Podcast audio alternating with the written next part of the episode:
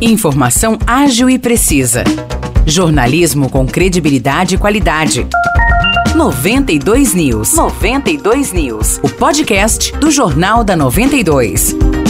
Saudações pessoal, tá no ar mais uma edição do podcast 92 News. Nicolas Santos falando por aqui, estou acompanhado de Maurice Projan. Tudo bem, Maurice? Tudo tranquilo, Nicolas. Vamos lá então para mais uma edição do nosso podcast trazendo as principais notícias de São João e região. A gente começa falando de Aguaí, onde um homem de 26 anos foi preso na tarde de terça-feira por tentativa de homicídio após esfaquear o cunhado. De acordo com o um relato policial, os dois envolvidos estavam em um churrasco no bairro Cidade Nova quando começaram a discutir. Pois é, Morrice, e após a discussão, a vítima retornou para casa. Pouco tempo depois, o agressor foi até o imóvel e desferiu golpes de faca, atingindo o braço e o rosto do cunhado. Amigos e familiares tentaram conter o suspeito até que a vítima conseguiu fugir do local e ir até o hospital de Aguaí. A irmã do agressor e também namorada da vítima foi questionada uma vez que presenciou os fatos. Ela registrou boletim de ocorrência contra o namorado, alegando que era agredida e ameaçada por ele. A polícia então prendeu os dois homens envolvidos. Um recado aí para quem gosta bastante do clima natalino, a tradicional caravana de Natal da Coca-Cola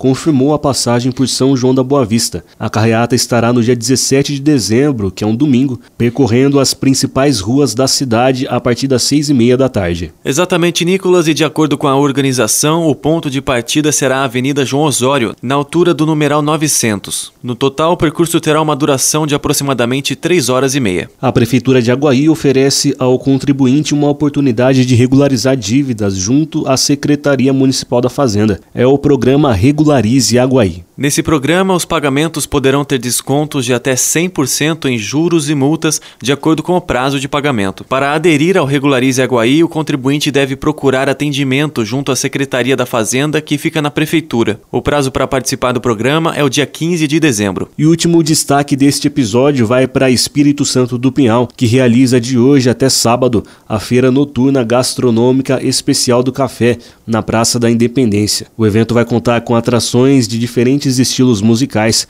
além da gastronomia. A partir das 6 horas da tarde de hoje, a praça de alimentação estará disponível. Já às 8 e meia começa o show com a banda Mickey Mal, com o melhor do rock dos anos 60, 70 e 80. O restante da programação você confere na página da Prefeitura de Espírito Santo do Pinhal no Facebook. Por hoje é isso e para conferir as notícias na íntegra com todos os detalhes, você pode conferir nosso jornal que está disponível na página 92 FM São João no Facebook. Muito obrigado pela audiência audiência de todos e até o próximo episódio. Até mais, Morrice.